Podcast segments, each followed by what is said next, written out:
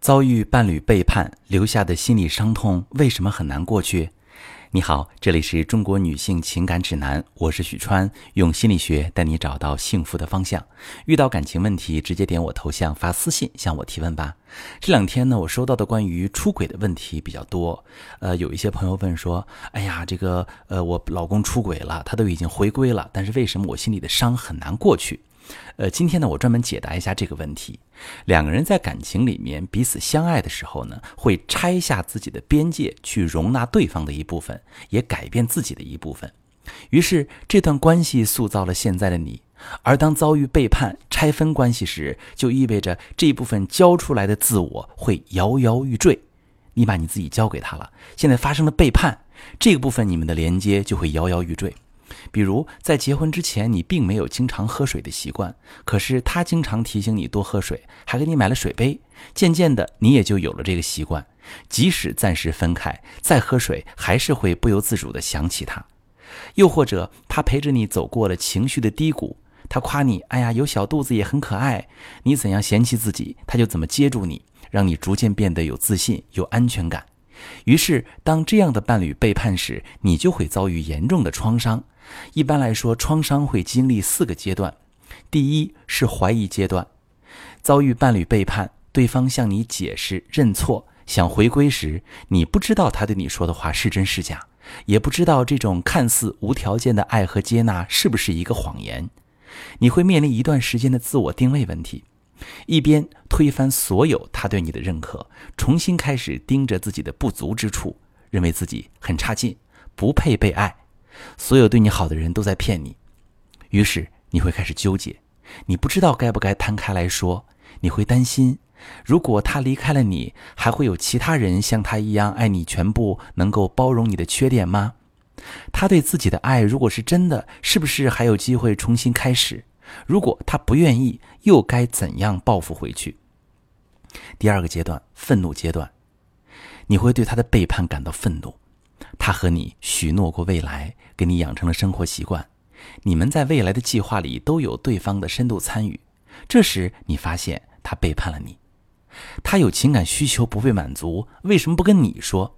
为什么两个人不能一起面对关系里的缺陷，而是要在争吵之后马上对你失望？为什么当自己没有理解他的时候，他要藏在心里默默扣分，而你却没有资格知道？即使当你冷静下来，发现是自己的忽视让他转向外界寻找满足时，也会非常愤怒，因为你认为本来他应该什么都对你说，而他却开始对你防备。第三个阶段是防御阶段，在经历了自我怀疑和愤怒之后，你会对人际关系产生深深的失望。不只是对他，而是对所有的关系都会令你恐惧。你会害怕他们还是一样对待你，一边说着爱，一边已经变了心。你会抗拒周围的一切，把自己防御保护起来。你对爱的期待可能会收敛到非常低的水平。你觉得自己不会再喜欢任何人了，也不会再需要任何人的爱。第四个阶段才是修复阶段。即使这段创伤令你很难过，无论你选择离开还是留下，都绕不开它。所以，修复创伤是必须做的一件事，否则长期的逃避和压抑会导致你在心里自我设限，去主动规避一切和幸福有关的事，并把自己圈定在一个痛苦的区域里，反复咀嚼过去，并且时不时对他产生极大的愤怒，这样对你、对他。对婚姻、对孩子，都不是一个很好的结果。修复创伤的第一步，就是去直面它。怎么做呢？首先，承认这段关系里你真的很难过、很痛苦，承认你真的被他深深伤害到了。接下来就是去回顾这些伤害，对应着自己原本对关系的哪些期待，有哪些是他应该做到的，有哪些脱离了现实，需要管理一下自己的需求。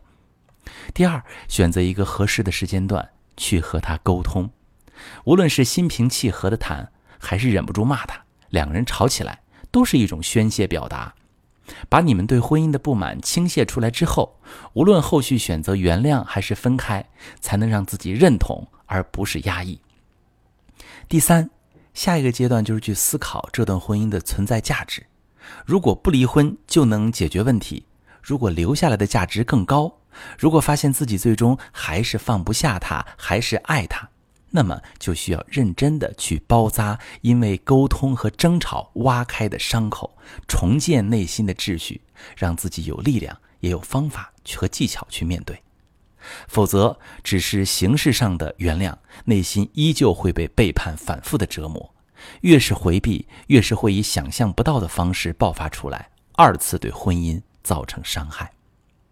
处理婚外情有内心的准备，有技巧。如果你遭遇了这种状况，你担心自己处理不好，或者是现在情绪非常低落，也可以把你的状况详细跟我说说，我来告诉你如何稳准狠的处理出轨的问题。我是许川，如果你正在经历感情问题、婚姻危机，可以点我的头像，把你的问题发私信告诉我，我来帮你解决。